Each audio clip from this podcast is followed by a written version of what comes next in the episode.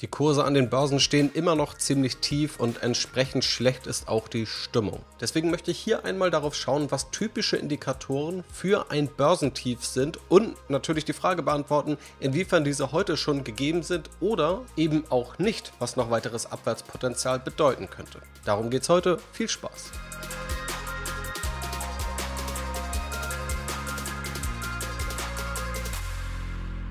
Ja, hallo und herzlich willkommen zur neuen Podcast-Episode.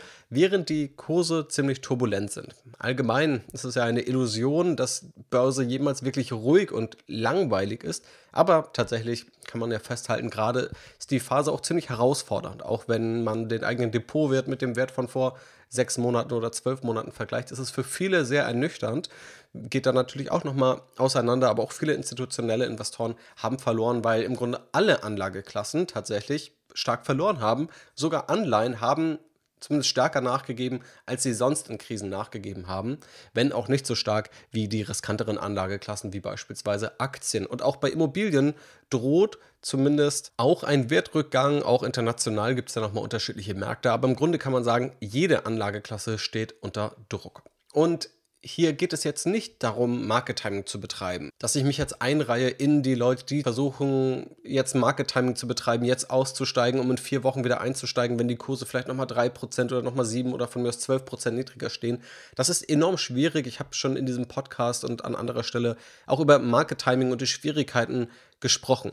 Deswegen möchte ich heute nicht den Eindruck erwecken, dass es irgendwie möglich sei, zu prognostizieren, wann Kurse wie wieder hochgehen können. Was es aber durchaus gibt, sind Indikatoren, anhand derer wir festmachen können, in welcher Region wir uns tendenziell bewegen. Ob wir eher Optimismus haben, vielleicht sogar exzessiven Optimismus, eine Euphorie, oder ob wir eher Pessimismus oder sogar sehr starken Pessimismus erleben. Auch da gibt es ja zahlreiche Zitate auch von Warren Buffett, dass man kaufen soll, wenn andere ängstlich sind und man vorsichtig sein soll, wenn andere gierig sind. Und da spielen genau diese Indikatoren eine Rolle. Die ermöglichen es uns immer noch nicht genau vorherzusehen, wann sich Kurse wie bewegen. Gerade im mittel- oder im langfristigen Kontext kann es uns aber zumindest zeigen, wann wir eher investieren sollten oder wann es eine gute Idee ist, mittel- und langfristig zu investieren und wann es womöglich eher eine schlechte Idee ist oder man etwas vorsichtiger sein sollte. Gerade wenn dann alle gierig werden, dass man nicht auch noch mit aufspringt, sondern dass man da eher vorsichtig wird. Und aufgrund der aktuellen Marktlage möchte ich mich hier natürlich mal auf die Seite konzentrieren, wie wir eigentlich diesen Pessimismus erkennen, was typische Indikatoren sind, die wir in letzten Krisen beobachten konnten. Viele davon zumindest auch in der Finanzkrise von 2007 bis 2009 oder zum Crash etwa 2001 und die ganzen vielen Crashs, die es davor gab. Tatsächlich kann man wahrscheinlich 100 Jahre zurückgehen und ein Großteil dieser Indikatoren ist gemeinsam bei allen Crashs irgendwo aufgetreten oder zu beobachten gewesen. Deshalb ist es jetzt natürlich umso spannender zu gucken, wie weit sind wir denn eigentlich schon anhand dieser Indikatoren fortgeschritten. Und wenn wir feststellen, dass wir sehr pessimistisch sind, gerade wenn der Markt pessimistisch ist, dann waren das historisch immer turbulente Zeiten, immer kurzfristig schwierige Zeiten, zumindest aber langfristig die besten Zeitpunkte, zu denen man im Rückblick am liebsten investiert hätte oder investiert gewesen wäre. Und damit schauen wir jetzt einmal auf die zwölf Indikatoren, die ich hier rausgesucht habe. Da gibt es auch ja, natürlich gute Unterlagen. Das ist auch historisch relativ gut dokumentiert und ich habe das nochmal so für mich ein bisschen ausgefiltert, um die zwölf Indikatoren zu wählen, die ich tatsächlich auch aussagekräftig finde, auch wenn es bei einigen ein paar Fallstricke gibt. Aber darauf kommen wir gleich zu sprechen. Schauen wir also auf Indikator Nummer 1, woran man erkennen könnte oder was eine typische Gemeinsamkeit ist, wenn der Markt eher am Boden ist, wenn der Pessimismus wirklich sehr stark ist. Und zwar, wenn es keine MA-Transaktionen mehr gibt. MA steht für Mergers and Acquisitions, also letztendlich Unternehmen aufzukaufen und die mit einem bestehenden Unternehmen zu verschmelzen oder einfach nur ein Unternehmen zu akquirieren, um es erstmal ja, zu besitzen. Beispielsweise hat Adobe vor kurzem Figma gekauft. Daimler und Chrysler ist vielleicht ein Merger, den viele noch so in Erinnerung haben könnten, zumindest mal vom Namen auch gehört. Und das sind Aktivitäten, bei denen ein Unternehmen ein anderes Unternehmen kauft oder sich zwei Unternehmen zusammentun. Aber gerade dieses Kaufen eines anderen Unternehmens ist da das typischste Verhalten.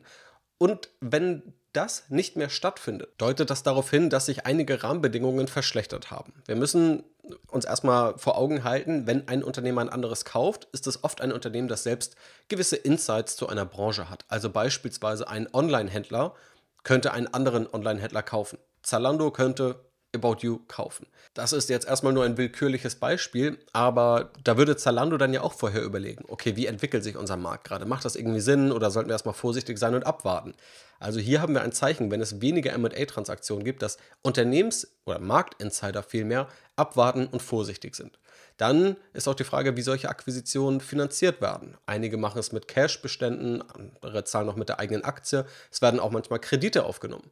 Wenn allerdings die Kreditaufnahme schwieriger ist, wenn Banken das nicht so gern finanzieren, irgendeine teure Akquisition, auch dann ist das ja eher ein Zeichen, der Markt ist vorsichtig, Pessimismus, es gibt weniger MA-Transaktionen. Und natürlich auch die Frage der Wertentwicklung. Wenn erwartet wird, dass Kurse weiter fallen oder auch Werte weiter fallen, also auch Unternehmenswerte, die jetzt nicht an der Börse gehandelt werden, dann ist natürlich auch das kaufende Unternehmen eher pessimistisch. Deswegen, ich glaube, das ist ein durchaus legitimes Zeichen, wenn weniger MA-Transaktionen stattfinden, was aktuell definitiv der Fall ist, dann ist auch hier in dem Markt eher Pessimismus eingetreten. Allerdings gibt es hier auch noch eine kleine Ausnahme, die ich machen würde. Denn es kann auch irgendwann sein, dass Unternehmen auch an der Börse so günstig gehandelt sind, dass Marktinsider und auch andere Private Equity Unternehmen beispielsweise, also große institutionelle Investoren, dass die sagen, ein Unternehmen ist gerade so günstig, wir nehmen es jetzt von der Börse oder so günstig werden wir ein solches Unternehmen nicht wieder kaufen können. Und ich glaube dann, wenn auch diese M&A Aktivitäten wieder loslegen, wenn das Ganze wieder hochfährt, dann zeigt das, dass selbst eben diese Leute mit Insider-Informationen, dass dieser Optimismus wiederkommt und das vielleicht auch zeigt, da sind Unternehmen, die Insider gerade so günstig finden, dass sie sie wirklich kaufen wollen und vielleicht immer noch bereit sind. Das ist oft der Fall bei Akquisitionen, 20, 30 Prozent, 40 Prozent draufzulegen um ein Unternehmen trotzdem zu kaufen.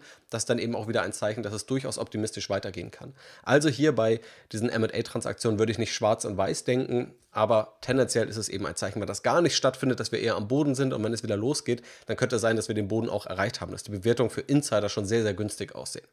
Das zweite Zeichen ist die Anzahl der Börsengänge der IPOs. Vielleicht erinnern sich einige, dass ich hier ein Interview geführt habe mit dem Scalable Capital Gründer und CEO Erik Potzowait. Und da war auch eine Frage, also das Interview ist etwas länger, aber eine Frage, die ich ihm gestellt habe, war, dass er ja selber in der Startup-Welt unterwegs ist und viele andere Gründer kennt und ob es nicht gerade Bewertungen an der Börse gibt. Und so viele Unternehmen gerade mit ihren Börsengängen an die Börse strömen. Und da gab es ja auch das Investmentvehikel der Specs, oder gibt es immer noch, womit Unternehmen quasi über einen verkürzten Weg an die Börse kommen können, um möglichst schnell von diesen hohen Bewertungen zu profitieren. Ob er nicht selber auch merkt in seinem Umfeld der Gründer, dass alle denken, okay, jetzt schnell an die Börse, jetzt können wir nochmal unsere Anteile äh, vergolden.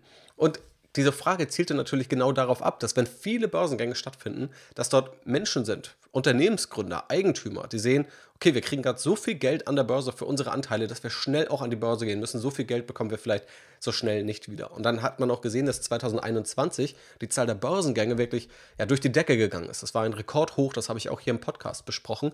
Und jetzt sehen wir, dass sich das enorm umgedreht hat. Wir erleben so wenig IPOs wie seit Jahren nicht mehr. Auch vor der Corona-Pandemie gab es mehr IPOs jährlich als jetzt. Schaut man sich da die Quartalsvergleiche an, dann ist das Q2 2022 wirklich ein Minimum. Da ist man immer noch auf einem Niveau von vielleicht 20, 30 Prozent im Vergleich zu den äh, Q2 2017. Das liegt einerseits daran, dass es oftmals am Volumen gemessen wird. Also IPOs im Wert von wie vielen Milliarden werden kumuliert an die Börse gebracht. Und wenn die Bewertungen einbrechen, dann könnte selbst, wenn die Anzahl der IPOs gleich bleibt, das Volumen geringer sein. Aber egal, welche Metrik man sich hier anschaut, das Ganze ist eben deutlich geringer und wirklich, wirklich viel geringer geworden.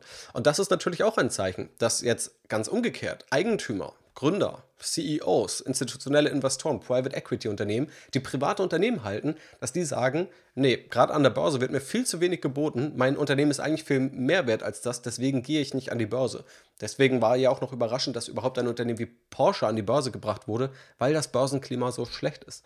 Und wenn Eigentümer offensichtlich aktuell der Meinung sind, ihre Unternehmen sind eigentlich mehr wert als das, was sie an der Börse bekommen, dann ist es auch eher ein Zeichen, dass gerade viel Pessimismus im Markt eingepreist ist. Das dritte Kriterium, und das ist quasi das letzte Kriterium, was so diesen privaten Markt auch abschließt. Also die anderen Kriterien, die werden auch gleich noch viel auf klassische Börsenkennzahlen gehen. Aber es gibt eben diesen ganzen Markt da Unternehmen, die auch nicht an der Börse gelistet sind oder institutioneller Investoren, von denen wir uns auch was abgucken können.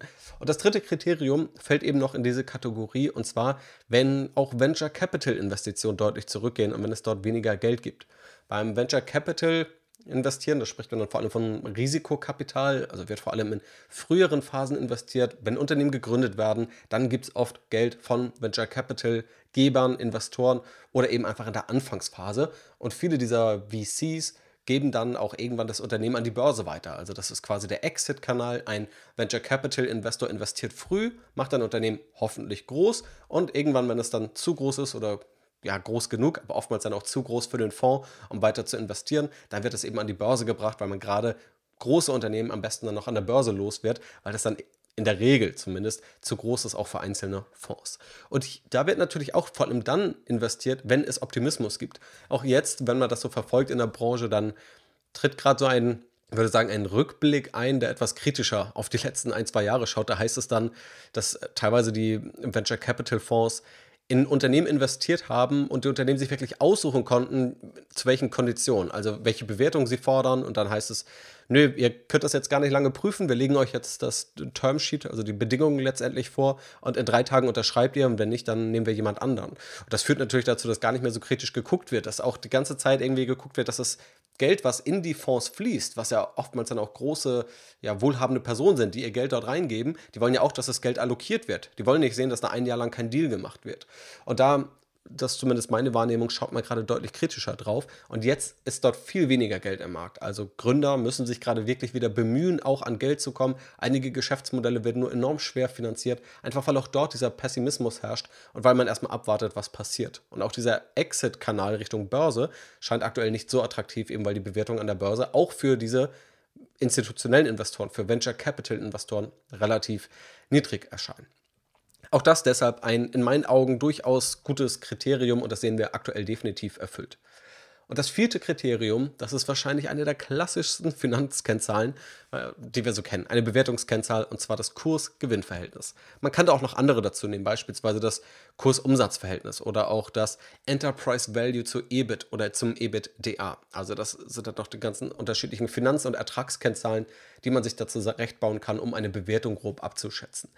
Was wir aber festhalten können, je günstiger diese bewertet sind, oder erstmal je niedriger diese sind, desto optisch günstiger sind sie auch. Die Frage ist also, wenn wir einen Jahresgewinn haben, zahlen wir im Durchschnitt das Zehnfache des Jahresgewinns für ein Unternehmen oder das 20-fache oder das 30-fache. Und über die letzten Jahre war man schon immer eher am Hochpunkt.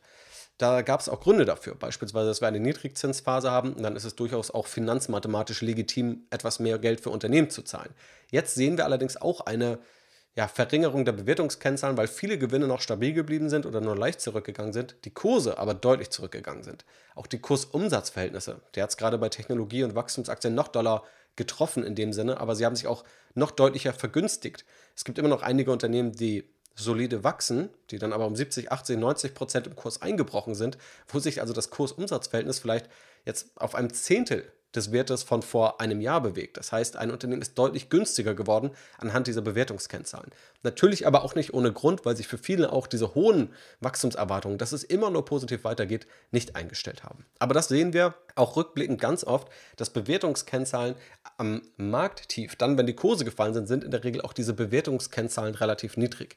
Also dann haben wir schon in der Vergangenheit einstellige KGVs gesehen, beispielsweise im US-amerikanischen Aktienmarkt, also 6, 7, 8, 9 oder auch mal 12. Was man allerdings auch sagen muss, dieses Kriterium ist gerade nicht so komplett erfüllt. Also wir sind deutlich günstiger als in den letzten Jahren. Wenn man sich aber jetzt das Kurs-Gewinn-Verhältnis anschaut, da ist immer die Frage, welchen Index und welchen Aktienmarkt man nimmt.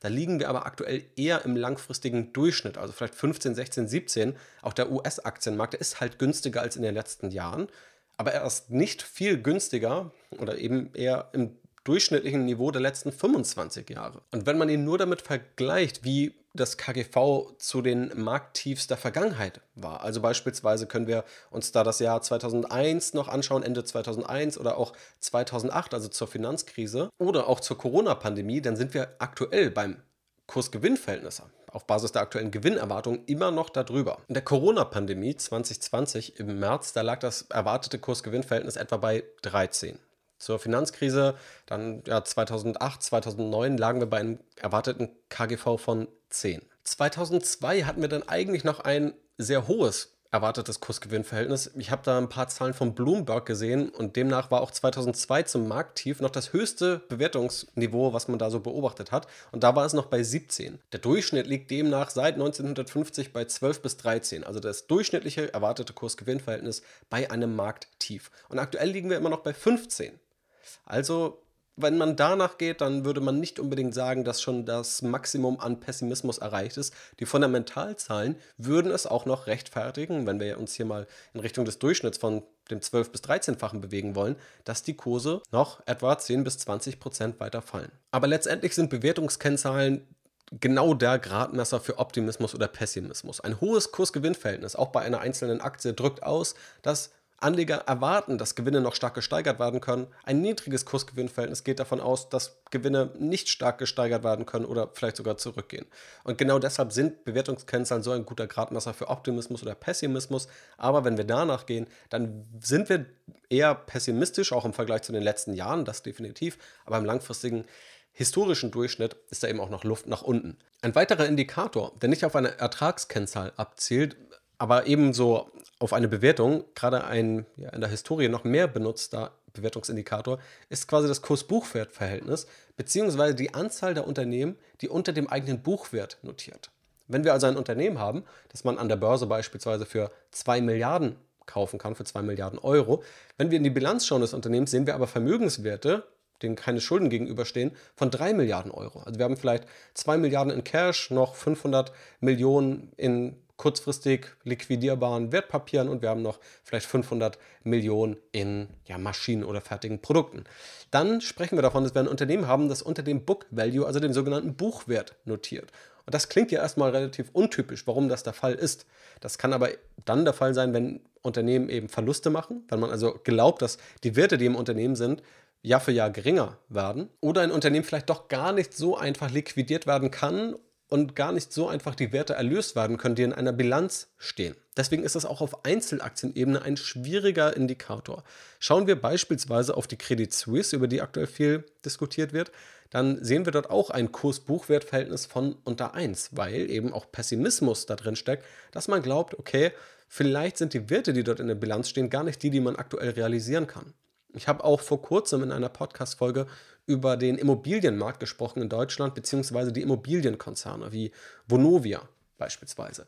Und auch die handeln unter ihrem eigenen Buchwert, weil diese Buchwerte in der Bilanz nicht unbedingt angepasst wurden. Viele gehen davon aus, dass die Immobilien nicht mehr zu den Werten verkauft werden können, wie sie noch in der Bilanz stehen. Und da reagiert der Marktwert viel schneller als der Buchwert.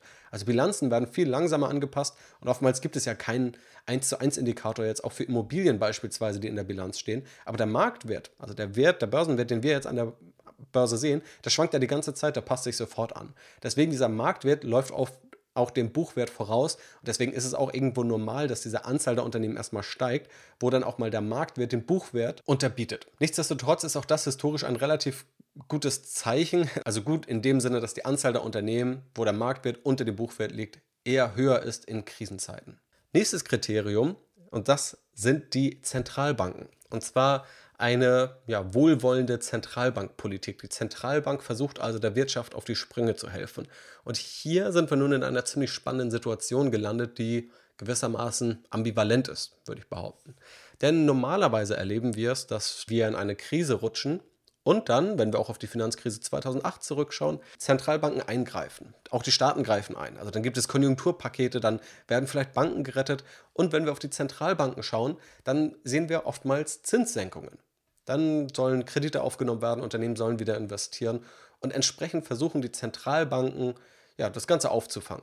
Schauen wir jetzt in die heutige Situation, dann ist ein Hauptproblem die Inflation. In der ökonomischen Lehre gilt an vielen Stellen seit Jahrzehnten quasi die Geldmenge als ja, einzig schuldiger Faktor, der für Inflation sorgt. Und die Zentralbank schreibt sich auch Preisstabilität auf die Fahne. Das ist das Hauptziel der Zentralbank. Entsprechend will die Zentralbank auch jetzt eingreifen, aber nicht durch Zinssenkungen, sondern eben durch Zinserhöhungen, weil damit erwartet wird, die Preise einzudämmen. Ob das der Fall ist oder nicht, das sind Diskussionen, die, glaube ich, jetzt bis in die Talkshows, bis zu Markus Lanz getragen werden und wo selbst Ökonomen sich streiten und debattieren, wie groß jetzt wirklich der Effekt ist, den die Geldmenge in der aktuellen Phase auf die Inflation hat und ob das jetzt auch wirklich das Richtige ist, weil die Gefahr ist, die Zinsen zu erhöhen, vielleicht damit Inflation zu deckeln oder zu drücken, eben vielleicht, auf der anderen Seite aber auch der Wirtschaft damit erstmal nicht unter die Arme zu greifen. Also, was wir schon sehen, ist, dass die Zentralbank eingreift. Und das macht die Zentralbank vor allem dann, wenn es dann auch mal Krisen gibt, dann wird eben auch beherzter eingegriffen. Das wird aktuell definitiv gemacht. Es werden auch weitere Zinserhöhungen angekündigt. Aber dieses Eingreifen ist eben nicht dieses unterstützende Eingreifen, wie wir es in der Historie so kennen, sondern auch irgendwo ja, ein schmaler Grad zwischen Inflationsbekämpfung, aber die Wirtschaft nicht abwürgen zu wollen. Und die nächsten Faktoren, die sind auch ziemlich spannend, die machen mir auch immer besonders Spaß, weil da geht es quasi auch um psychologische Faktoren und auch wie die Medien oder wir als Anleger einfach ticken. Und das kann, glaube ich, sehr gut jeder bei sich selbst beobachten, der an der Börse investiert ist oder der sich mit der Börse beschäftigt oder der vielleicht so ein bisschen die mediale Berichterstattung dazu verfolgt.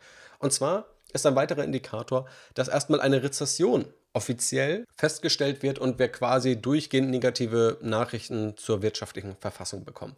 Da würde ich sagen, ziemlich schnell kann man da einen Haken dran setzen.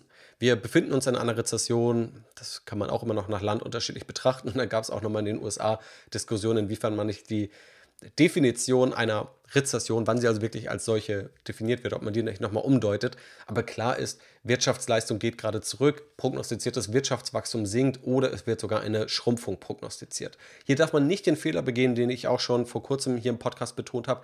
Das, was wir medial über Deutschlands wirtschaftliche Verfassung mitzubekommen, mit unseren Aktieninvestments gleichzusetzen. Wenn man Deutschland entsprechend der Marktkapitalisierung abbildet, dann investiert man vielleicht ein bis drei Prozent in Deutschland und 97 Prozent oder mehr finden außerhalb von Deutschland statt.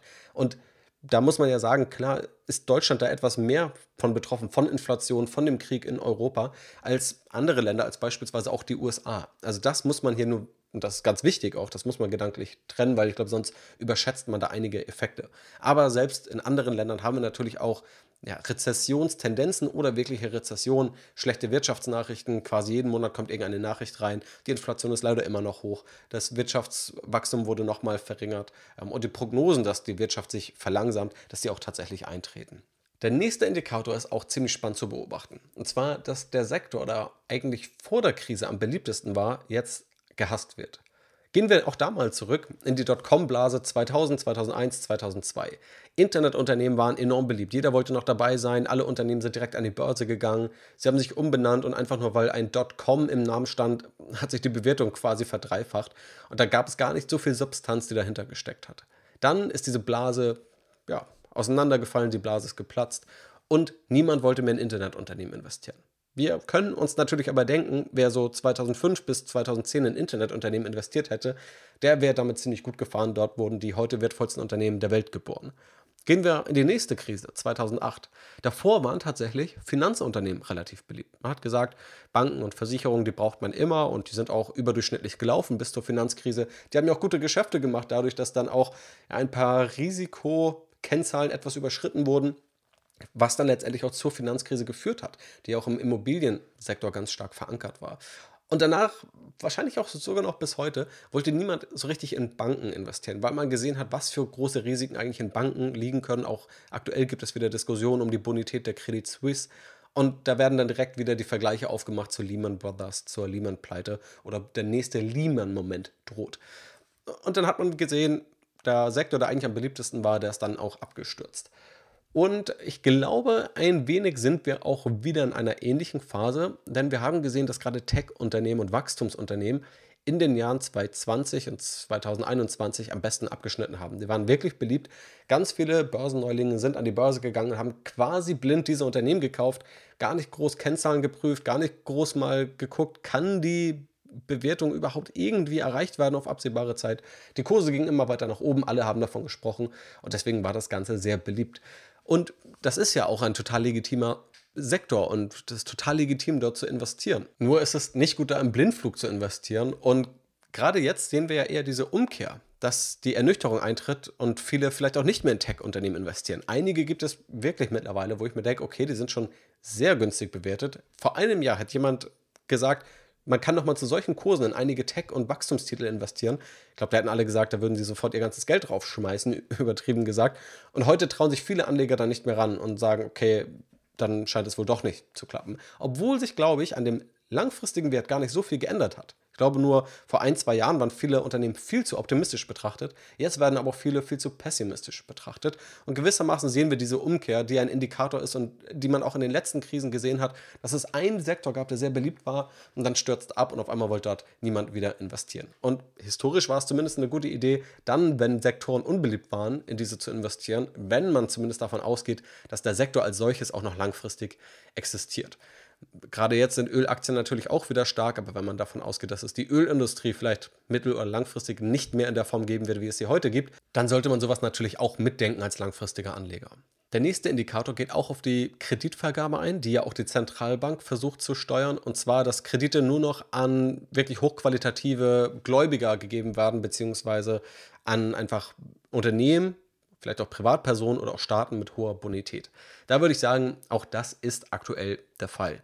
Denn Krisen zeichnen sich dadurch aus, dass alle vorsichtiger werden. Banken haben Angst, ihr Geld nicht zurückzubekommen. Und selbst wir als Privatpersonen, wir würden ja auch darüber nachdenken in einer Krise, dass wir vielleicht nicht jedem Geld leihen, sondern nur jemandem, wo wir uns sicher sind, das Geld wiederzubekommen. Aber wenn es keine wirtschaftlichen Probleme gibt, oder wenn man zumindest denkt, es gäbe sie nicht. Wenn wir jetzt also mal zwei Jahre zurückgehen und wir denken, okay, Börsenkurse steigen eh nur, Gehälter scheinen auch überall zu steigen, es gibt quasi kaum Unternehmenspleiten und wenn, dann wird es irgendwie staatlich aufgefangen, dann vergibt man wahrscheinlich auch an jeden Kredite. Und auch das habe ich ja mal wieder erlebt, dass dann aufgrund fehlender Zinsen auch zu sehr riskanten Anleihen gegriffen wird, zu sogenannten Junk Bonds, also eigentlich Schrottanleihen, wo man sich Unternehmen anschaut, die ganz wenig Bonität haben, wo man aber denkt, okay, dann geben die mir immerhin noch 4% Zinsen und da wird schon nichts passieren, irgendwie geht ja gerade kein Unternehmen pleite. Und genau sowas erlebt man in Krisen nicht mehr und ich glaube auch auf diese Idee kommen aktuell nur noch sehr, sehr wenige. Also die Hürden einer Kreditvergabe sind definitiv erhöht.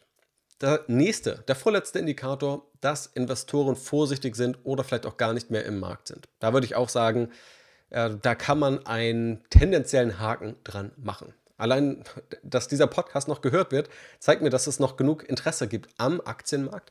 Aber es gibt auch sehr, sehr viele Indikatoren. Es gibt auch meine eigenen Zahlen, die ich mir anschaue und sehe, okay, 2021 sind die Podcast-Zuhörerzahlen auf einmal rasant gestiegen. Und dieses rasante Wachstum, das sehe ich auf jeden Fall nicht. Das kann natürlich auch an mir liegen. Also die Selbstkritik würde ich natürlich auch annehmen. Aber wenn man sich durch die Bank die Zahlen anschaut, dann sieht man das überall, dass einfach Anleger gerade aus dem Markt gehen. Man sieht die Trading-Aktivitäten, beispielsweise Flatex ist börsennotiert, die sind teilweise teilweise auf das ja, 20 oder 30 Prozent Niveau zurückgegangen, beziehungsweise äh, nicht unbedingt die Trading-Aktivität, aber die Anzahl neuer Konten, die eröffnet wird. Also viel weniger Anleger gehen einfach gerade an die Börse.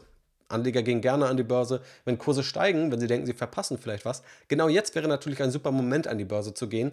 Klar ist aber auch, dass viele gerade nicht das Geld haben oder dass sich bei vielen einfach Sparraten verringert haben oder dass man gerade andere Probleme hat als Geld an der Börse zu investieren, weil man schauen muss, wie man die Gasheizung noch betreiben kann oder weil man vielleicht erstmal sicherer zurücklegt, weil man Angst hat, in einem vielleicht betroffenen Betrieb zu arbeiten, der es nicht überlebt. Und genau das sind natürlich auch Probleme, wo ich einerseits sagen würde, dann soll man sich nicht Gedanken machen, ob man jetzt zwei, drei Monate später oder früher investiert oder mal ein Jahr wartet. Und da muss man sich dann auch nicht übertrieben in die Börse hetzen.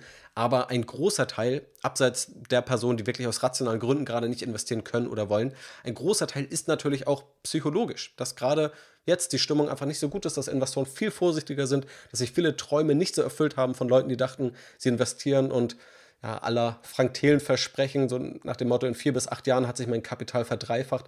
Da haben wir halt gesehen, das tritt so schnell nicht ein. Was völlig okay ist, was auch total normal ist, wenn man sich die Historie der Börsenkurse und der Aktienmärkte anschaut. Aber diesen Pessimismus nehme ich definitiv wahr. Ich sehe ihn in Zahlen, ich sehe ihn in persönlicher Stimmung, ich sehe ihn selbst bei institutionellen Investoren. Ich sehe ihn, wenn ich mir angucke, was Influencer oder Medien gerade berichten. Da geht es fast nur darum, wie entwickelt sich der Markt, welche Schreckensmeldung ist jetzt aufgetaucht und am nächsten Tag wieder die nächste Meldung. Und dann wird wieder prognostiziert, dass der DAX fällt und dann steigt er und dann wird das äh, wieder negativ eingeordnet. Und äh, also es scheint alles in eine negative Richtung zu gehen. Und das beeinflusst natürlich auch die Stimmung von Investoren. Und ich glaube, diese Stimmung, die kann immer noch mal etwas negativer werden. Also es ist, glaube ich, schon ein Zeichen, wenn vielleicht jeder mal, selbst der rationale Investor oder der rationalste, langfristig denkendste Investor überlegt, sollte ich nicht vielleicht verkaufen? Ähm, oder da juckt es vielleicht im Finger, dass man denkt, okay, jetzt raus und dann mal drei Monate abwarten. Ich glaube, das ist bei vielen schon vorgekommen. Ich will auch nicht leugnen, dass ich da einfach nur völlig cool sitze und denke, naja, langfristig wird schon alles gut gehen. Äh, auch ich muss mich da manchmal an die rationalen Wahrheiten wieder erinnern. Aber ich glaube, ein bisschen mehr Pessimismus könnte es noch geben, noch mehr vielleicht Panikverkäufe. Ich erinnere mich an der Corona-Pandemie 2020, da gab es auch mal Tage, Tage hintereinander, wo die Kurse mal 5 bis 6 Prozent an einem Tag abgerutscht sind. Auch das setzt, glaube ich, nochmal andere Emotionen frei. Nichtsdestotrotz, wir sind hier, glaube ich, sehr pessimistisch, was gerade die Anlegerstimmung angeht. Es gibt auch Umfragen von der Bank of America unter Fondsmanagern und da ist die Stimmung auch auf einem ja, Tiefpunkt. Ich habe auch nochmal geplant, über einen ausführlichen JP Morgan-Bericht zu sprechen. Da gibt es über 70 Slides, ziemlich spannend, wie die Märkte eigentlich fundamental stehen und auch solche Themen sind da irgendwie relevant. Da werde ich wahrscheinlich in Zukunft hier nochmal auf dem Podcast drüber sprechen oder auch auf meinem YouTube-Kanal.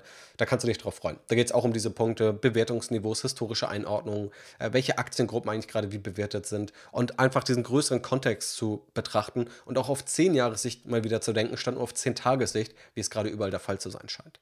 Und das letzte Kriterium, das ist eben auch ein psychologisches und auch ein mediales Phänomen, Nämlich, wenn die Kurse unten sind, die Stimmung unten ist oder der Markt am Tief ist, dann beobachtet man oft, dass auch die Titelzeitung und die Cover sehr negativ sind. Dass es vor allem auch um negative Signale geht. Und auch da kann man ja gerne mal in den Bücherladen oder den Kiosk gehen und die üblichen Cover anschauen. Von mir aus Fokus, Spiegel, Sonntagszeitung oder auch Wirtschaftszeitschriften, Focus Money, Kapital, Manager Magazin und so weiter. Und dann gibt es auch da ein eher negatives Bild. Dann geht es also darum, wie stark kann es eigentlich noch bergab gehen? Ähm, wie schlimm wird es beispielsweise noch mit dem Krieg? Werden wir alle im Winter frieren? Auch ja total legitime Fragen. Aber in solchen Phasen, da geht es eben weniger darum, was ist der Optimismus? Wo können wir in zehn Jahren stehen? Welche Chancen können wir ergreifen? Sondern es geht überwiegend dann darum, wie können wir kurzfristig überhaupt unsere Probleme bewältigen. Und hier gibt es ja diese Rückkopplung. Natürlich wirkt das auch auf die Menschen, die das lesen. Und wenn man überall nur bombardiert wird mit negativen Meldungen, die es ja auch zweifelsohne gerade überwiegend gibt, dann schlägt sich das ja auch im anderen Verhalten nieder. Und dann ist es ja schwerer, den Optimismus, den man vielleicht auch für eine mittel- und langfristige Geldanlage braucht, aufrechtzuerhalten. Oder dann sagt man sich vielleicht doch, aber so viel ein Problem, da will ich jetzt kurzfristig doch lieber aus dem Markt rausgehen. Das kann ja nicht besser werden. Diese Logik hängt schon deshalb, weil der Markt der Wirtschaft im Grunde immer vorausläuft. Selbst im Krisenjahr 2009, da ist der DAX um etwa 25 Prozent gestiegen, als das Bruttoinlandsprodukt noch um 5 Prozent gefallen ist. Der Markt läuft eben der Wirtschaft voraus. Wenn der Tiefpunkt der Wirtschaft erreicht ist, kann man sehr stark davon ausgehen, dass der Markt schon einige Prozentpunkte wieder höher stehen wird. Und auch wenn man darauf wartet, dass die Zinsen irgendwann wieder gesenkt werden, dass der Krieg vorbei ist, dass wir keine Inflation mehr haben, dass sich alles aufgelöst hat an Lieferengpässen, mit sehr, sehr hoher Wahrscheinlichkeit wird man dann zu teureren, zu höheren Kursen einsteigen, als man es jetzt kann. Also dieses Abwarten kann eben auch Geld kosten und das ist eben auch gefährlich. Aber in diese abwartende Haltung kann man eben auch kommen, wenn man von überall bombardiert wird und auch diese ganzen Titelcover von Zeitschriften, Magazinen oder auch von mir aus Online-Portalen schaut. Und ein Kriterium habe ich noch vergessen, es war gar nicht das letzte, das war der falsche Teaser, nämlich die Konsumentenstimmung. Nicht nur die Investorenstimmung, nicht nur das, was suggeriert wird durch die ganzen ja, Zeitschriften und Zeitungen und was da auf dem Titelbild ist, sondern auch die Konsumentenstimmung. Da gibt es den Konsumklimaindex und andere Untersuchungen auch in anderen Ländern. Und wenn diese besonders niedrig ist, dann ist auch das ein Zeichen dafür, dass man eher pessimistisch ist. Wenn also auch der Pessimismus nicht nur irgendwo an der Börse herrscht, nicht nur in der Finanzwelt herrscht, sondern dass er sich auch so weit durchsteckt, dass Menschen sagen, nee, ich muss gerade Geld sparen, ich kaufe mir jetzt nicht den nächsten Pullover, ich kaufe mir jetzt nicht das neueste Handy, sondern warte noch ein Jahr, dann ist auch das natürlich eine direkte Auswirkung auf die Umsatzseite und tendenziell auch die Gewinnseite der Unternehmen. Es könnte auch die, den Pessimismus ausdrücken, dass man sich vielleicht Gedanken macht um den eigenen Arbeitsplatz und entsprechend deshalb vielleicht weniger Geld ausgibt. Schaut man sich auch da die Umfragen an, dann ist das definitiv gerade auf einem ja, Niveau, das wir lange nicht hatten. Also lange war man nicht so pessimistisch. In der Corona-Pandemie war es noch mal kurz der Fall, aber über die letzten Jahre waren wir sonst eigentlich immer deutlich optimistischer als jetzt. Jetzt gehen gerade Konsumausgaben sehr, sehr deutlich zurück und die Stimmung auch unter Konsumenten ist deutlich gefallen. Und das sind am Ende die zwölf Indikatoren. Ich glaube, es gibt auch noch ein paar mehr, die man definieren könnte. Beispielsweise, ob vielleicht mal ein großes Unternehmen pleite geht, könnte man auch sagen. Also dieser Lehman-Moment.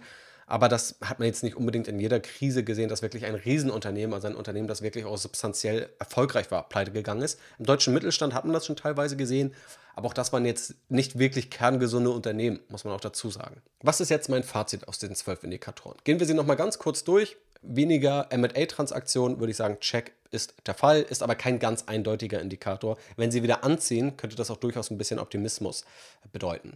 Es gibt keine oder nur sehr wenig Börsengänge. Check haben wir aktuell definitiv erfüllt, ist in meinen Augen auch ein sehr valider Indikator. Dann kein neues Geld oder weniger Geld für Venture Capital, also Risikokapital für Startup-Finanzierung. Auch das ist deutlich zurückgegangen. Günstigere Bewertungsniveaus. Ja, günstiger als in den letzten Jahren, aber definitiv nicht so günstig wie im historischen Durchschnitt. Wenn wir uns da mit anderen Markttiefs vergleichen, dann sind wir aktuell doch eher etwas teuer bewertet. Viele Unternehmen, die unter dem Buchwert notieren. Auch das ist gestiegen, der Anteil der Unternehmen, die unter diesem Buchwert notieren. Aber das ist auch ein, in meinen Augen nicht ganz einfacher Indikator. Tendenziell äh, stimmt er aber und tendenziell sehen wir den auch aktuell. Bessere oder günstigere Zentralbankpolitik, sehr zwiegespalten, weil aktuell die Inflation bekämpft wird, aber das eben mit Zinserhöhungen. Normalerweise kennt man eher Zinssenkungen in Krisen. Also auch den Indikator würde ich nur so halb sehen. Dann haben wir aber viele weitere Indikatoren gegeben, die vor allem auf die Stimmung abzielen. Also wir stecken in einer Rezession und haben wirtschaftlich schlechte Meldungen, die sich aneinander reihen. Der vorher beliebteste Sektor, wo ich sagen würde, das war der Tech- und der Wachstumssektor, der wird jetzt nicht unbedingt gehasst, aber ist ziemlich unbeliebt geworden. Wir haben strengere Vorgaben bei der Kreditvergabe, beziehungsweise es werden weniger Kredite an schlechte Schuldner vergeben, eher an die guten Schuldner mit hoher Bonität. Investoren sind viel vorsichtiger. Wir haben Negativmeldungen in Zeitschriften und wir haben eine deutlich gedrückte Konsumentenstimmung. Die Konsumausgaben gehen deutlich zurück. Also ich würde sagen, von diesen zwölf Kriterien sind wahrscheinlich ja, acht bis neun durchaus erfüllt. Es gibt dann noch einige, wo ich denke, okay, die sind gerade ein bisschen schwierig zu beurteilen. Also diese Zentralbankpolitik, das Bewertungsniveau. Und überall gibt es ja nicht schwarz-weiß. Entweder wir haben super viele Börsengänge oder super viele MA-Transaktionen oder wir haben gar keine, sondern es gibt eher nur ja, Tendenzen oder Abweichungen vom Durchschnitt. Da sind wir sicherlich nicht überall am historischen Tief, aber zumindest schon in der Nähe.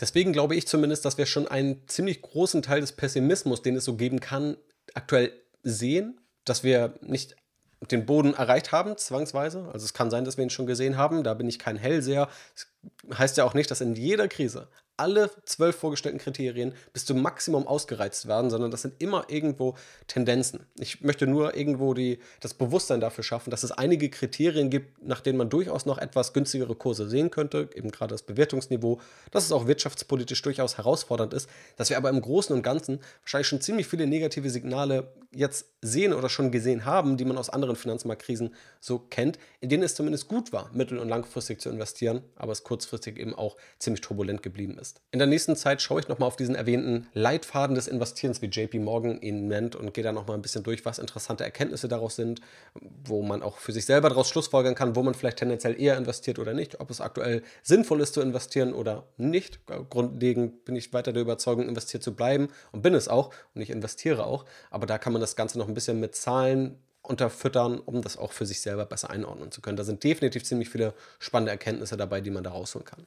Ich bedanke mich damit bei dir fürs Zuhören. Hoffe, du verstehst jetzt besser, was so Indikatoren sind aus unterschiedlichen Richtungen, wie man eine solche Marktstimmung beobachten kann, was auch die Dinge sind, die man in der langen Historie der Aktienmärkte an Tiefständen beobachten konnte, um das so ein bisschen auf die aktuelle Phase zu übertragen. Und da erkennt man, glaube ich, ganz gut, dass es zu einem Zitat von Mark Twain passt, der mal gesagt hat, Geschichte wiederholt sich nicht, aber sie reimt sich.